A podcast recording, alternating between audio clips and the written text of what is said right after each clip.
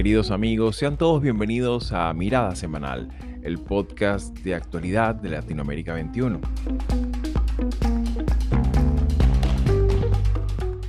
Como todos los domingos, analizaremos las principales noticias de la semana con el respaldo intelectual de Marisabel Riera y Manuel Alcántara Sáez.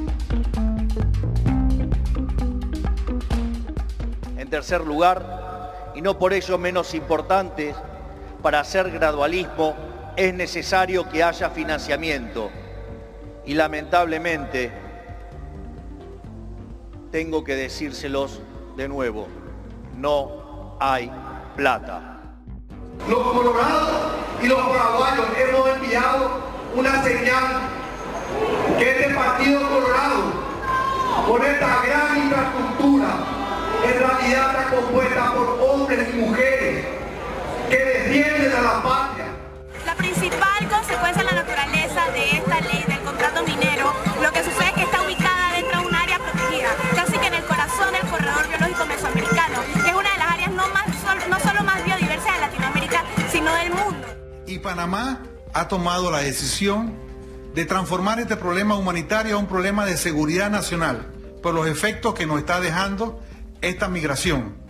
Solo en agosto, unas 50.000 personas han atravesado el tapón del Darién y las organizaciones humanitarias en el terreno no dan abasto. Aceptamos con mucha humildad esta victoria que nos ha dado el pueblo de Guatemala. Y lo que el pueblo grita es basta ya de tanta corrupción. La soberanía popular ha expresado de manera clara su voluntad y la mayoría ha votado en contra del texto constitucional que se le ha propuesto. o que, que vai dar. Eu acho que só tem uma coisa que o mundo não está precisando. Só tem uma coisa que a América do Sul não está precisando agora, é de confusão.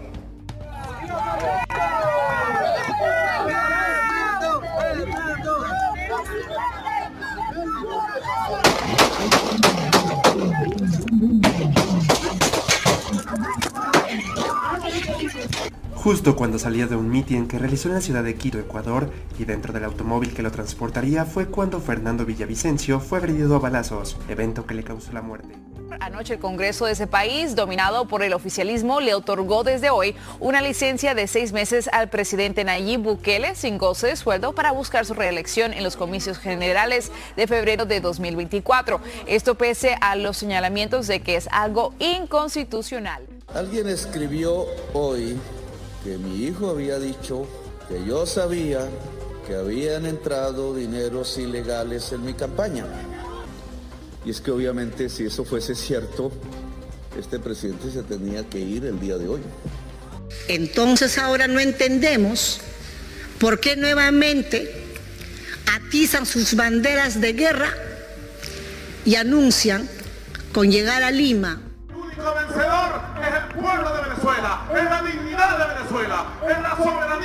Y los únicos perdedores son el gobierno de Guyana, la ExxonMobil, el imperio norteamericano.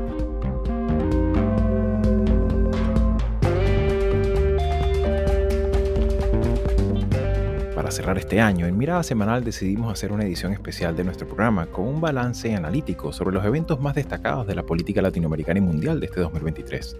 Eventos con los que será recordado este año y que fueron abordados cada domingo en alguno de nuestros 48 episodios publicados. Desde la crisis migratoria hemisférica, los procesos electorales y los escándalos políticos, pasando por las crisis institucionales de la democracia, las protestas sociales, así como la política mundial que incidió directa o indirectamente en nuestra región latinoamericana. Con esta compilación de temas aspiramos a ofrecer una visual panorámica que nos permita comprender las principales tendencias políticas de nuestro tiempo, así como también los aspectos que marcarán pauta para este 2024 que recién comienza.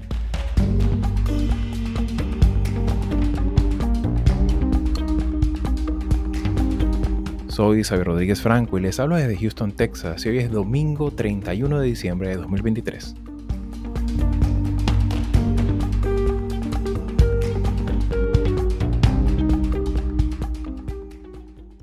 Y bien amigos, eh, sean todos una vez más bienvenidos a Mirada Semanal, nuestro último episodio de este 2023, en el cual antes de comenzar, pues por supuesto en nombre de Latinoamérica 21, de Manolo y de, y de Marisabel. Les agradecemos a todos nuestra audiencia por haber estado allí, ser consecuentes con nuestro trabajo. Y bueno, esperamos pues haber, eh, haber hecho y cumplido sus expectativas de tener al menos en 10, 12 minutos pues una perspectiva un poco más amplia de lo ocurrido en nuestra región. Un año 2023 que como ya veremos en este episodio pues ha, ha pasado muchas cosas y que ciertamente pues hemos tratado en la medida de nuestras posibilidades pues de darle una, una visión lo más amplia y plural posible y sobre todo pues considerando la importancia que tiene para mejores ciudadanías, mejores estados de derecho y de alguna manera pues también mejores democracias, que en el fondo es nuestra mayor expectativa expectativa también en el plano ya como también ciudadanos de esta, de esta inmensa región del mundo. Así que bueno, ciertamente este programa lo hemos segmentado en, en tres secciones en la que de alguna manera pues queremos abordar principalmente eh, los, los, eventos ocurridos este año, año en el que eh, han pasado pues eh, muchísimas cosas, por donde por supuesto está en general pues está el tema migratorio que ha sido, nos ha dado de qué hablar todo el año, también procesos políticos importantes como incluso la judicialización del tema de, de la, la, candidatura de Donald Trump en Estados Unidos, hemos visto por ejemplo el tema de la elección argentina que ha estado a lo largo y ancho de todo este, de todo este 2023, así como también la, la la turbulencia política en el Perú, las dificultades también electorales y, de, y postelectorales en Guatemala, entre otros casos. Pero me gustaría un poco comenzar contigo, Manolo. ¿Cómo miras tú este 2023 en términos políticos y en términos sobre todo de lo, de lo ocurrido, de lo que pasó en los hechos? Sabemos que es muy difícil ¿no? hacer una evaluación de un continente tan eh, complejo y tan, y tan heterogéneo. ¿no? Eh, además, uno siempre tiende a, a pensar en, lo más reciente ¿no? como, lo más, eh, como lo más llamativo. ¿no? Eh, en la semana pasada hablábamos ¿no? de, Javier Milei, de sus reformas y de eh, la confrontación en la calle de, a través de piquetes, de marchas, de cacerolazos, pero también la confrontación con el Congreso de los Diputados. ¿no? Em, e, ese podría ser, evidentemente, uno de los titulares del año, ah, pero mm, abstrayéndome de la, de la realidad concreta del, del, caso, del caso argentino, del caso de Javier Milei, a este hombre que ha llegado eh, claramente a la presidencia de Argentina con el 56% del apoyo, pero sin partido político, mmm, casi, se puede decir que no tiene partido político, y con, una, con un apoyo muy, muy minoritario en, eh, en, la, en el Congreso, pues yo creo que es eh, un poco el ejemplo ¿no? de, lo que pasa, de lo que está pasando, de lo que viene pasando en otros países de América Latina. ¿no? Es decir, este tipo de, eh, hombres fuertes que con una buena campaña electoral, muy basada en eh, redes sociales, uh, sin maquinaria partidista, confrontando el statu quo, sea el statu quo la casta, lo que, lo que vienen a denominar la casta, o la política tradicional, eh, montándose en una suerte de polarización afectiva, ¿no? ¿no? Del, de, esa polarización que busca el, el, afecto, ¿no? que busca las emociones de, de la gente y que en, en, un juego suma cero como es el del presidencialismo, en el que tiene que ganar una, una persona, eh, muchas veces además ayudados por la segunda vuelta, pues llegan, llegan al, al, poder. ¿no? Entonces yo creo que eh, Javier Milei es un poco es, este caso, ¿no? Podríamos llevarlo al caso eh, de, fíjate que, que, que, que, estamos hablando de, de, un, de, un, país y de una situación muy diferente ¿no? a la de Argentina, como es la situación ecuatoriana, donde eh, el presidente, el joven presidente, ahora mismo uh, podría ser eh, también seguir la, la, las líneas de lo hablado con, eh, con respecto a, mi ley. Pero no quiero ser pesimista porque también hay una situación que, que es que cumpliendo algunos de los requisitos que acabo de decir, para mí tiene un sabor de boca positivo, ¿no? que es lo que eh, ha pasado en Guatemala con Bernardo Arevalo. Porque podríamos decir lo mismo, Bernardo Arevalo es alguien que eh, reta a la clase política tradicional, es decir, en este caso a, la política em, de los pactos, de, la corrupción, de la exclusión social que ha, tradicionalmente definido a, Guatemala. Eh, también es un hombre con un partido político muy débil, como es el movimiento, el movimiento Semilla, eh, o sea que, mm, y que se ha aprovechado de la segunda vuelta y de, los, eh, de, la lógica del, presidencialismo. ¿no? O sea que, mm, por eso, y, que también va a estar en una situación de clara minoría en el Congreso. ¿no? Por eso digo que, que, podemos tener estos dos tipos de, lecturas. ¿no? Y terminaría señalando que en, términos de temas mm, sigue habiendo un tema que es muy, eh, creo que es muy preocupante, que es el tema de la violencia, que es el tema de, mm, de cómo el crimen organizado ah, se está enseñoreando poco a poco de la región. Ah, en un último informe, informe de una clasificación mundial de países eh, afectados por el crimen organizado sitúa a tres países de América Latina entre los cinco primeros del mundo. ¿no? Me estoy refiriendo a Colombia, a México y a Paraguay. Entonces, esto creo que eh, Mm, si tuviera que dar un titular, yo me quedaría en este, ¿no? Cómo el crimen organizado avanza en el escenario público latinoamericano. Claro, y que sin duda alguna, pues eso es un tema que ha estado presente en, en, en los eventos, ¿no? Que han ocurrido.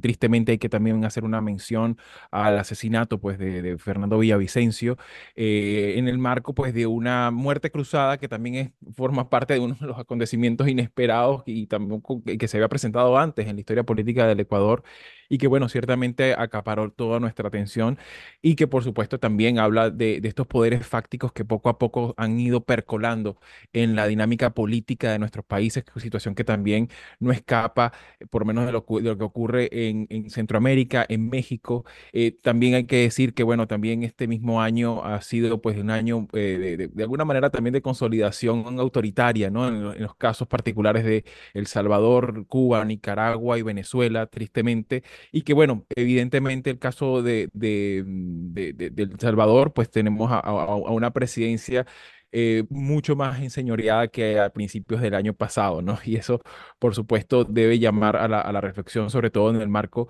del resguardo de las garantías fundamentales de todo Estado de Derecho y sobre todo a, los derechos humanos, ¿no? Sin embargo, también me gustaría un poco tu apreciación de balance, eh, Marisabel, de este 2023, porque bueno, también es un año en el que han ocurrido otros, otros eh, importantes eh, episodios que de alguna manera pues han estado reflejados en, en el historial de programas que hemos sacado en Mirada Semanal y que, bueno, por ejemplo, también están los casos de las protestas en, en, en, Panamá, está también, por ejemplo, todo lo que ha sido el proceso deliberante eh, en Chile, entre otras cosas, pero me gustaría un poco tu valoración de balance de este 2023, ¿cómo lo has, cómo lo, cómo lo has visto tú? Sobre todo considerando, pues, que, que, que bueno, estamos en un proceso también de, de de, conmoción de lo que es el sistema democrático de libertades ¿no? en la región. Sí, justamente esa es la, quizás la reflexión y, y Manolo lo ha venido señalando no solamente en el programa, sino que en las últimas entregas en, en Latinoamérica 21 también hemos visto esa, ese recorrido por eh, una parte eh, democracias eh, débiles que, que están mostrando lo que Manolo señala como la fatiga democrática, ¿no? Em, y por otra parte, estamos viendo cómo hay, a pesar de un descenso en la credibilidad de la efectividad de la democracia para hacerle frente a, a las realidades cotidianas de la gente, porque eso se trata. Eh, el, el, tema es que estamos viendo una caída en esa confianza eh, de las más severas desde eh, creo que la, la, el, reporte de, de Videm lo dice, ¿no? Desde el 89 se, se ve que está en uno de sus niveles más bajos, pero esa no es, ese no es el dato más preocupante. El reporte de IDEA eh, habla de un apenas de un 48% de apoyo a la democracia en, en, en, la región. Entonces, ese es el problema. Esa fatiga democrática que, que en algunos casos uno, uno puede hablar es de que hay una especie de sensación de, agotamiento eh, y, tiene mucho más que ver con la falta de efectividad de las clases políticas de utilizar el poder para responder a las demandas de la gente, ¿no? Entonces, el, el problema es que se pierde la fe en, en, en, la capacidad del sistema para actuar, pero es por la, por la incapacidad de, de quienes están al frente. Eh, y por eso, eso explica no solamente la fractura en los sistemas, creo que hay, hay, un, hay un documento de Marta Lagos que eh, a pesar que es del 2018, eh, todavía sigue teniendo una vigencia tremenda porque eso explica cuál, cuáles han sido los elementos que han contribuido con esa desafección. Eh, eh, The Economist, haciendo un análisis del latinobarómetro de, este año, decía que, bueno, que, es preocupante que hay un porcentaje significativo de la juventud en Latinoamérica que ve con buenos ojos el autoritarismo. Eso explica figuras como Bukele, y porque Bukele ahora es visto no solamente por, por eh, sus constituyentes allá en El Salvador, sino eh, a, lo largo de, nuestra región, se ve con buenos ojos lo que está haciendo y no hay ningún tipo de reflexión acerca de cuáles son las consecuencias desde el punto de vista de los derechos humanos. Entonces, hay, hay, tenemos un problema. Tenemos un problema que tiene que ver con en nuestro apego a los valores eh, democráticos y yo me atrevería a decir eh, que el, el, problema no es el apego, sino la, la, el entendimiento, la, la capacidad para entender eh, qué significan esos valores democráticos hoy. Claro, y sobre todo también el acompañamiento ciudadano y que específicamente pues me refiero al tema también de lo que es el, el, el, el escenario electoral.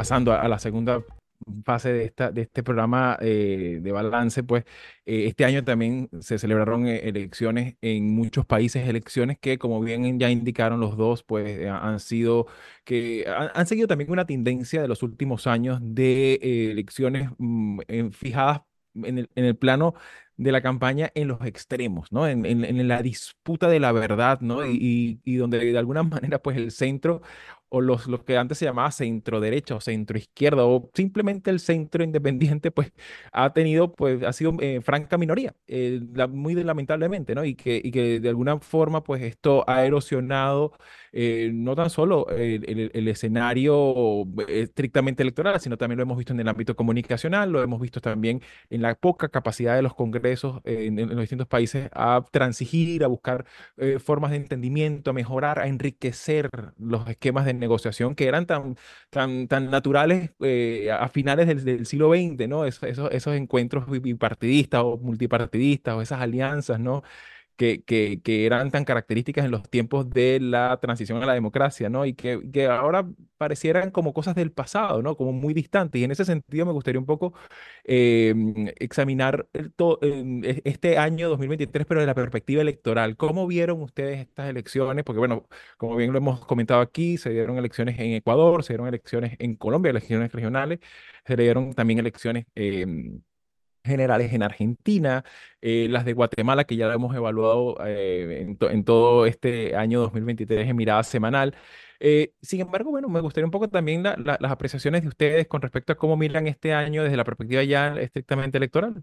Mira, insisto en, algo que has dicho tú, que es, muy importante, ¿no? los, los, sistemas de partidos están cada vez más fragmentados. es decir, no hay una fuerza claramente mayoritaria. La excepción evidentemente la podemos encontrar en, en, México, luego podemos hablar más adelante de ello, pero mm, ya digo, hay una gran fragmentación y además estos fragmentos, estos pequeños partidos, por llamarlos de alguna manera, son eh, grupos, son proyectos en torno a candidatos. Eh, de tal manera que no hay tampoco una marca programática muy clara, sino que es la adhesión al candidato lo que, lo que les define en esa circunstancia, en esa tesitura, em, es muy difícil lograr los pactos que tú planteas, porque eh, los pactos eh, finalmente no se hacen en base a una serie de ideas, a una serie de mm, programas o de cuestiones que se quieren implementar, sino se hacen simple y llanamente en torno a individuos. Entonces, las emociones que estos individuos eh, suscitan pues son las que mm, generan eh, que la gente siga a, esta persona. Y esto es eh, lo que ha venido a denominarse en la mm, polarización afectiva. ¿no? finalmente, los candidatos, además, como estamos en sistemas presidenciales que tienen normalmente todos doble vuelta, pues generan en el último minuto, es decir, lo que sería en la segunda vuelta, un escenario de clara polarización. O sea, por definición, van a pasar dos candidatos y estos dos candidatos van a eh, claramente a eh, polarizar o a extremar su lenguaje, extremar sus posiciones en cuestiones sobre todo muy identitarias y demás, para atraer la eh, atención del, electorado.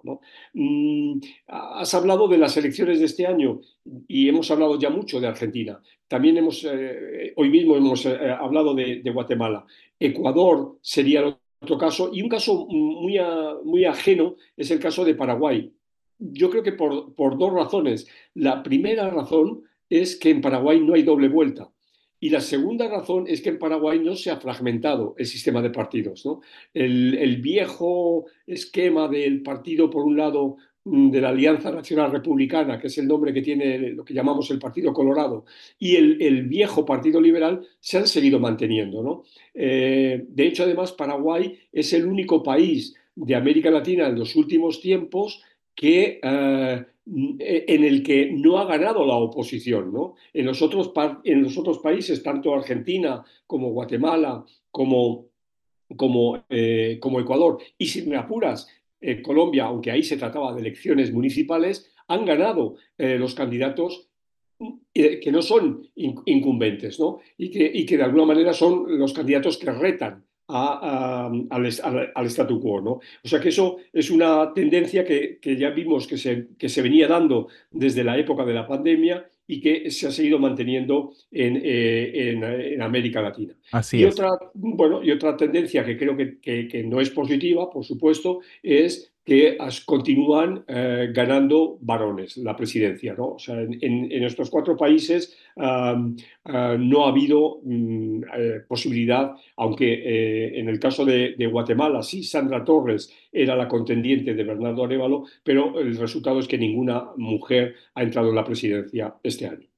Claro, y creo que esa tendencia, pues de alguna manera consigue un contraste importante en México, ¿no? Que va a ser el año, en este año electoral 2024, pues una, una interesante eh, dinámica electoral. Sin embargo, me gustaría también un poco apreciar eh, tu, y, valorar, pues, tu, tu perspectiva, Marisabel, porque bueno, ciertamente Manolo ha dicho aquí el tema de la, de la polarización afectiva y que también esto se, incorpora en la, expectativa ciudadana de hombres fuertes, ¿no? De personas que de alguna manera representen un cambio radical, ¿no? Y creo que también ese realismo mágico muchas veces se hace presente en el folclore electoral, ¿no? Y lo hemos visto muy marcadamente en este 2023, sobre todo con las elecciones que ya hemos comentado, ¿no? Y, que de alguna manera, pues, eh, están, van a estar presentes también en el año 2024, por lo que, por lo que se parece vislumbrar, no sé, ¿cómo miras tú ese, este tema?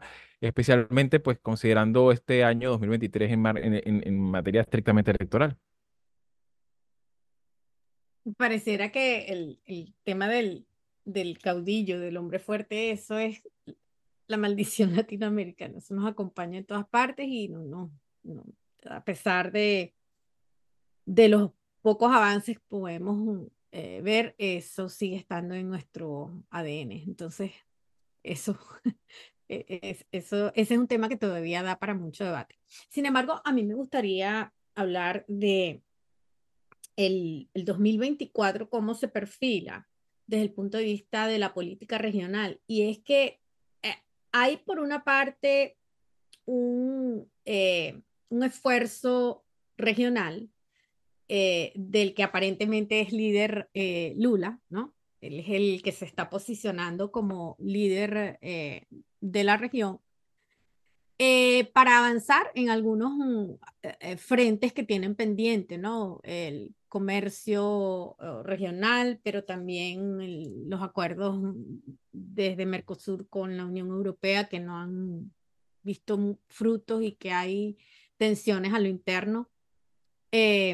pero también ese, ese liderazgo conjunto con Colombia que aparentemente es lo que uno entiende que están eh, tratando de, convencer a, Maduro en Venezuela de, de una vía electoral, es decir, esa, esa ruta no solamente la ve Estados Unidos eh, como una necesidad, sino que también dentro de la región hay aliados de Maduro y eso lo vimos, sobre todo la posición brasilera eh, oficial en el conflicto con, con Guyana. Allí hay un, interés en que se, no que se normalicen, eh, las relaciones con Venezuela bajo este esquema, sino que haya una, eh, un compromiso de parte de, Venezuela y su gobierno de convocar unas elecciones libres. Sin embargo, eh, el escepticismo que rodea esta, esta, digamos, esta iniciativa regional que no tiene así como una forma muy definida, tiene a muchos, pues, eh, dudoso de que esto tenga algún resultado. Estamos viendo mucha más efectividad en el caso de la mediación de Qatar eh, con respecto a las, a las liberaciones de, de presos en Venezuela. Eh, a mí me parece que ese es un escenario que no hay que descartar desde el punto de vista geopolítico, unas elecciones en el 2024 donde tanto Estados Unidos como Venezuela van a estar inmersos en una campaña electoral, hay que estar vigilante cuál va a ser el, el, eh, la posición oficial del gobierno de Maduro con respecto a unas elecciones libres. hay un segundo aspecto que quiero destacar brevemente y es lo efectivo que están siendo las demostraciones y las movilizaciones populares en Latinoamérica.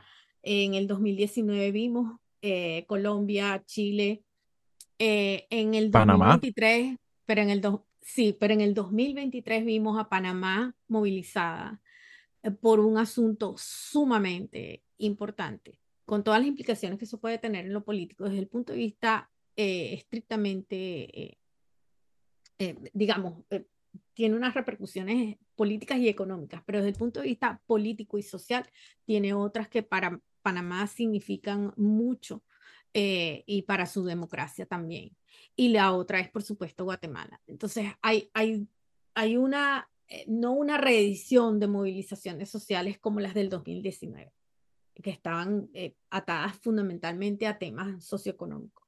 Aquí estamos hablando de, de unas movilizaciones que tienen un contexto diferente, que tienen que ver con soberanía, tienen que ver con eh, la democracia misma, en el caso de Guatemala, y me parece que eso es de destacar y eso nos indica que en el 2024 pueden venir eh, situaciones y circunstancias de movilizaciones sociales, digamos, en el caso argentino, eh, no sabemos en el caso peruano y ecuatoriano, pero que eh, uno pudiera pensar que las, las sociedades en Latinoamérica tienen otra perspectiva en cuanto a lo que es su poder Claro, y en ese sentido creo que tanto se, se, plantea en lo ocurrido todo este 2023, pero por supuesto podríamos eh, examinarlo también como una tendencia política regional en muchos otros contextos, ¿no? Eh, evidentemente, pues esto está, esto está ligado también con las libertades de prensa, las libertades sindicales, esto está ligado con la defensa de derechos fundamentales y derechos humanos, ¿no? El tema de las garantías constitucionales en muchos aspectos. Y por supuesto, esto habla de, eh, de alguna manera, cierta expectativa democrática, no tan solo en el plano meramente electoral, sino también en el plano de la reivindicación y la organización de la sociedad civil, ¿no? Y en ese sentido, pues, por supuesto, estamos hablando de una tendencia importante en este 2023.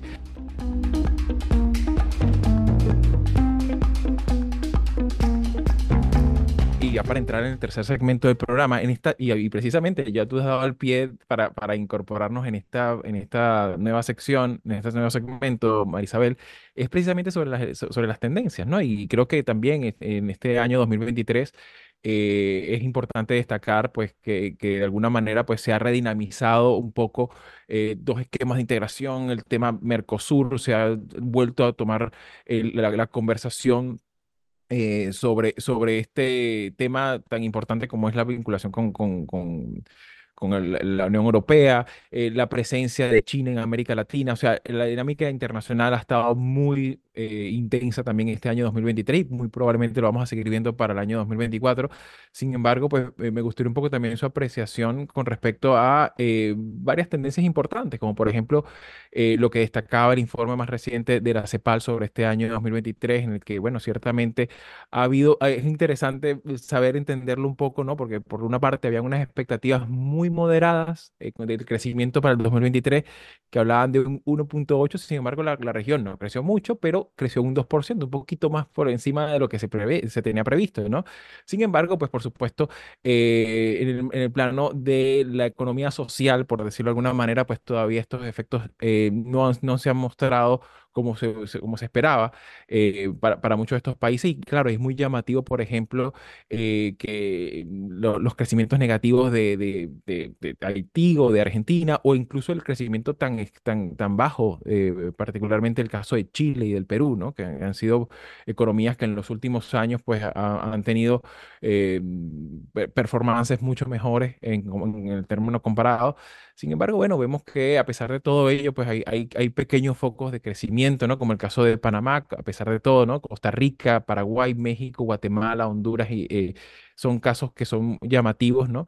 De un crecimiento muy, muy moderado, pero que, bueno, que pueden ser también una tendencia importante de cara al año 2024. Y en ese sentido, me gustaría un poco también su valoración sobre, esta, sobre estas perspectivas, ¿no? De, de esta transición entre 2024 y 2023 y 2024 a nivel regional, ¿no? ¿Cómo miran ustedes, cómo miras tú, Manolo, eh, esta dinámica, sobre todo considerando pues que, hay muchos, muchos temas no resueltos aún en, el plano económico y en el plano político, ¿no? Bueno, y sobre todo, ¿qué es lo que va a pasar en el mundo, ¿no?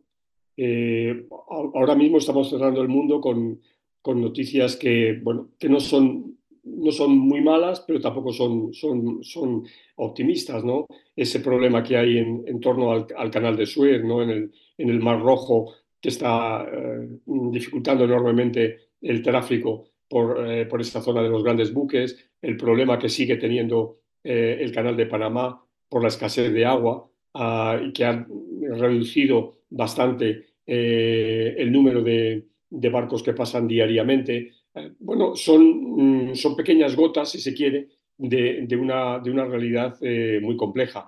Eh, también la semana pasada escuchábamos que Angola acababa de dejar la OPEP, por ejemplo. De acuerdo que no se es un miembro fundamental de la OPEP, pero también es, es, una, es una indicación de lo que pueda pasar de cara a, a los precios de los, de los eh, combustibles eh, sólidos. Es decir, em, hay una serie de, elementos que están, que están fuera de la región que tenemos que tener, tenemos que tener en cuenta. ¿no? Y sin dejar de lado, evidentemente, qué es lo que va a pasar en los dos conflictos vivos que eh, continúan así, lamentablemente, cuando estamos cerrando, cuando estamos cerrando el, el, año. Incluso fíjate que mm, Estados Unidos ha, cerrado eh, el año de forma positiva cuando eh, se decía el año pasado que iba a estar en, recesión. ¿no? Es decir, que parece ser que esto que, eh, que, estás, que estamos hablando de, con respecto a América Latina es algo más, más universal. ¿no? Em, y, esto llevándolo, llevándolo a, la, a, la, coyuntura electoral de la región. en la región se van a celebrar eh, eh, elecciones presidenciales exactamente en un tercio de los países que la, componen. ¿no? Es decir, em, eh, y, en ese tercio, em, curiosamente, se va a romper, por lo menos en tres de estos países, la regla de que gana el, el, opositor. ¿no? Porque va a haber elecciones en El Salvador, donde están las cartas marcadas y el triunfador va a ser Nayib Bukele. Y esto es una mala noticia porque va a introducir a El Salvador en los países camino de la autocracia, porque está violando claramente eh, la Constitución. En México, eh, Claudia Sheinbaum va también a ganar la elección presidencial por dos razones. La primera, porque tiene el apoyo de un Andrés Manuel López Obrador que sigue manteniendo un 60% de confianza y de apoyo eh, ciudadano, pero en segundo, en segundo lugar porque ah, en México rige la regla de la, mayoría relativa. Entonces, es decir, que ah, ya no solo es que mm, tenga más del 50% de los votos, sino que es claramente la candidata que está por encima del resto. Y en República eh, Dominicana, eh, Abinader va mm, muy probablemente a, ser reelegido. Por consiguiente, estamos hablando de que de los seis países, tres se está dando, se está dando esta, esta circunstancia. No sabemos qué ocurrirá en, en, en, Panamá, no sabemos qué ocurrirá en, Uruguay, que serían eh, eh, casos donde podemos encontrar un escenario mucho más, mucho más abierto, pero indudablemente también hay posibilidades de que el partido incumbente, en el caso eh, uruguayo, el partido blanco, vuelva a, triunfar. Por consiguiente, veo que, mm, o, tiendo a pensar en, un, cierto, en un cierto escenario de eh, mm, de, continuismo, ¿no? De, eh, donde no deberían ocurrir eh, grandes, grandes conmociones. ¿no? Ya sabemos que somos muy malos predictores los que nos dedicamos a la ciencia política, pero en principio mi tendencia en, en, lo que estoy hablando ¿no? de política, de la democracia electoral, es a cierto continuismo. Claro, y que, bueno, evidentemente, como, como muchas veces lo hemos conversado también aquí en Mirada Semanal, eh, bueno, los politólogos nos debemos a los hechos, ¿no? También. Y conjeturar sobre el futuro a veces uno se lo deja a los economistas, ¿no? Pero bueno, ciertamente esto, esto genera muchas veces mucha dificultad, ¿no? Porque ciertamente estamos eh, inmersos en, incluso a veces en ocasiones se crecen los enanos, ¿no? Y hay, hay actores que no, no, no, no, no están en el radar, ¿no? Y que en ese sentido, pues eso forma parte de, también de lo fascinante que tiene la política, ¿no? Y en ese sentido, María Isabel, también me gustaría tu apreciación, pero bueno, ya tú diste algunas líneas, ¿no? De cuáles son estas tendencias, ¿no? Eh, sin embargo, pues como bien ha comentado Manolo, eh, tenemos un calendario electoral bastante, bastante movido, empezando por el Salvador el 4 de febrero. Eh, también tenemos elecciones en Panamá en mayo, el 5 de mayo específicamente, Uruguay el 27 de octubre y 24 de noviembre en segunda vuelta.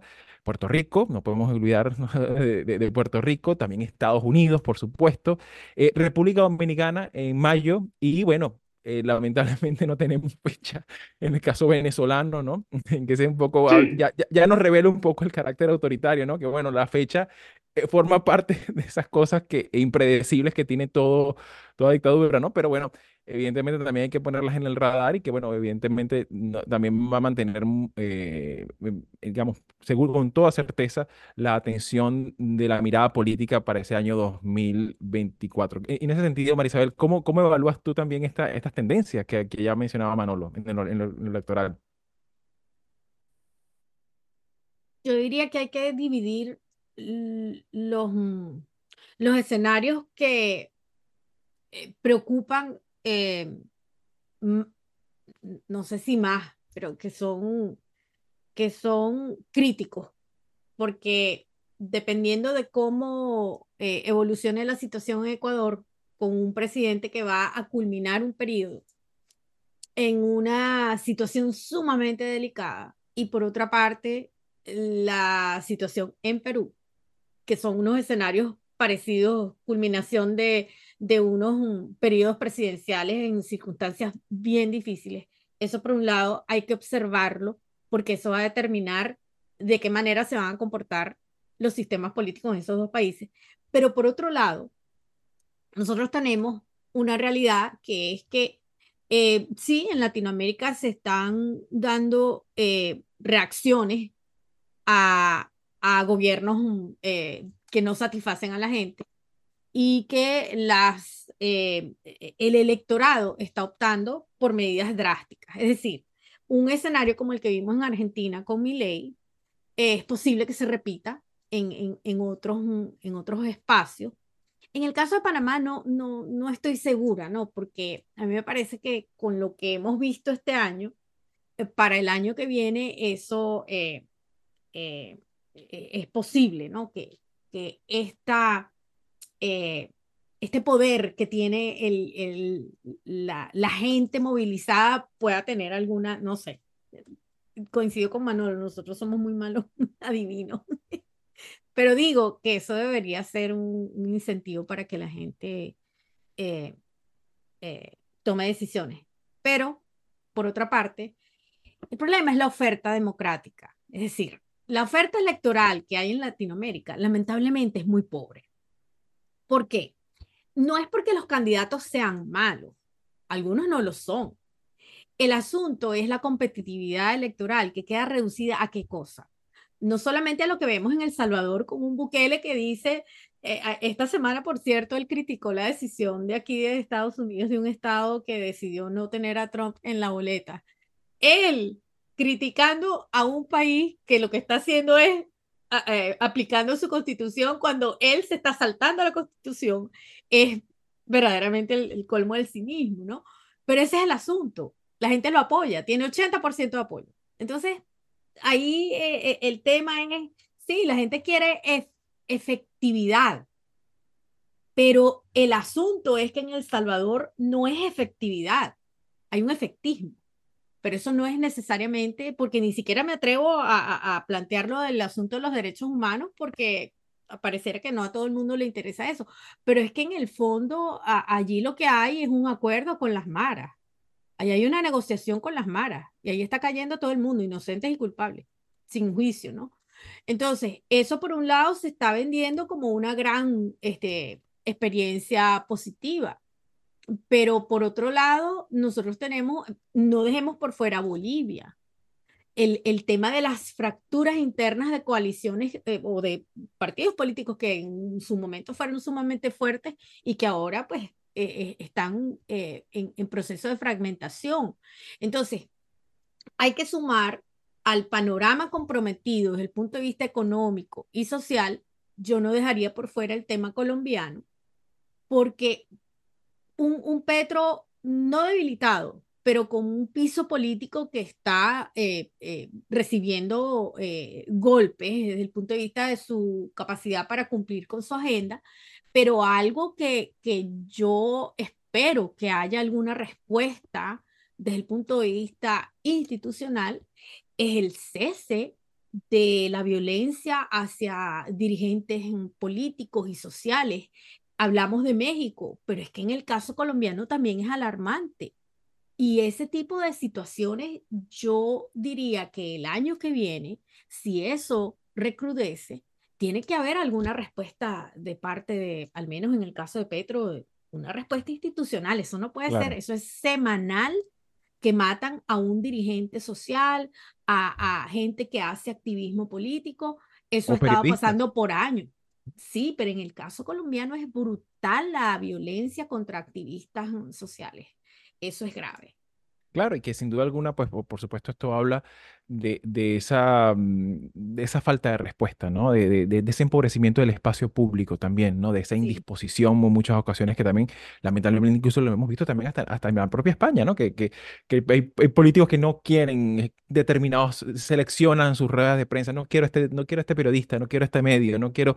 Y esto, por supuesto, eh, la ciudadanía tiene que entender que eh, cuando tú hablas muy bien de este tema de la calidad de los, de, los candidatos, no se trata de candidatos que propongan cambiar el mundo, ¿no? en cuatro años, ¿no? Sino que, se, que, que, de alguna manera sean políticos que entiendan que tiene que haber una, una, una contestación, que van a encontrar críticas, que no todos son aplaudidores, que no son los redentores, de, no, son, van a tener un cargo sometido a muchas miradas y a muchas críticas y a muchas contingencias, como lo hemos comentado, como dice Manolo, ¿no? Estamos también metidos en el mundo, ¿no? Entonces, lo que pasa en Ucrania, lo que pasa en el canal de Suez, lo que pasa eh, en, en, en, las bolsas eh, a, nivel bursátil, todo eso de alguna u otra manera nos afecta, el cambio climático, entre otras cosas, de modo que eh, lo que se exige no son candidaturas promételo todo o explícalo todo, sino también candidaturas un poco más cognitivas, ¿no? un poco más con sentido de realidad y que también tengan, eh, eh, permitan el, diálogo, el, debate permanente, ¿no? La, interlocución con otros sectores políticos, ¿no? Y Xavi, quiero añadir una cosa que ha dicho María Isabel, contaros una anécdota que he vivido hace muy pocos días en Madrid,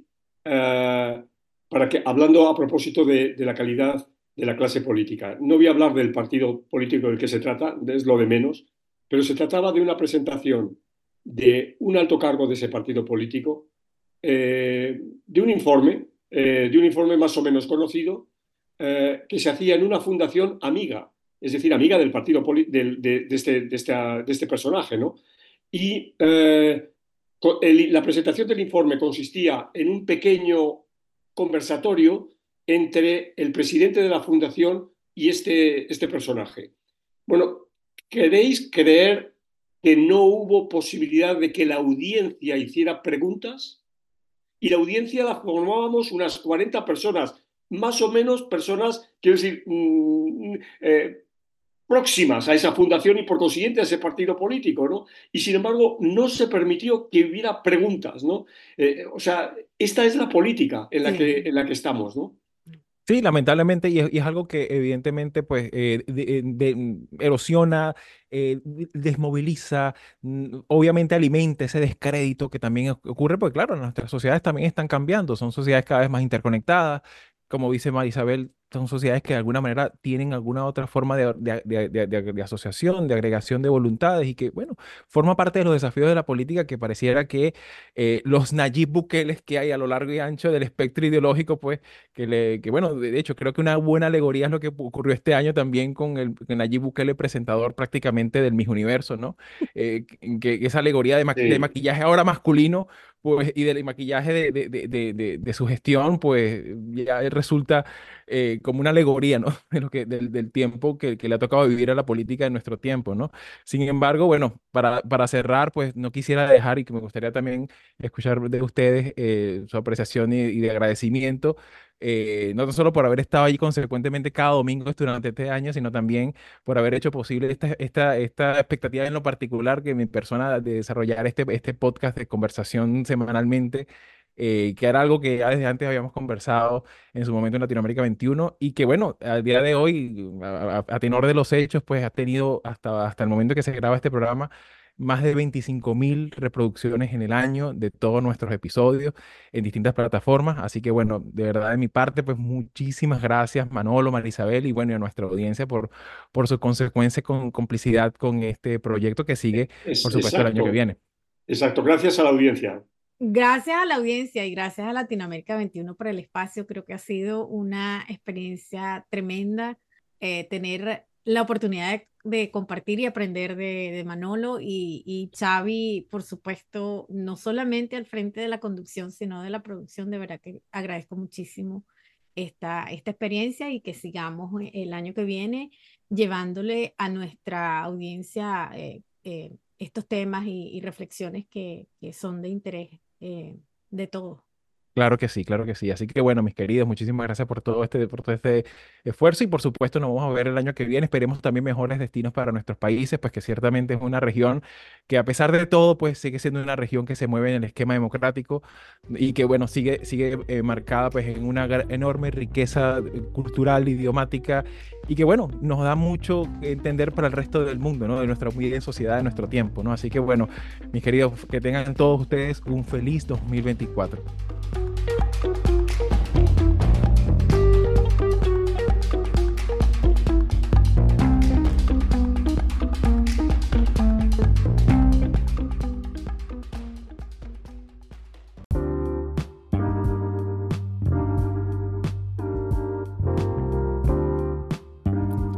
Finalizar esta edición especial, en nombre de Manuel Alcántara Sáez, Marisabel Puerta Riera, Carolina Marins y de todo el equipo que compone Latinoamérica 21, queremos darle las gracias por todo el apoyo y receptividad de quienes han estado escuchando y compartiendo nuestro trabajo semanal.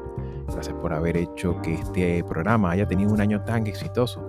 A todos les deseamos un feliz año nuevo. Yo soy Xavier Rodríguez Franco y nos escuchamos en Mirada Semanal en el 2024.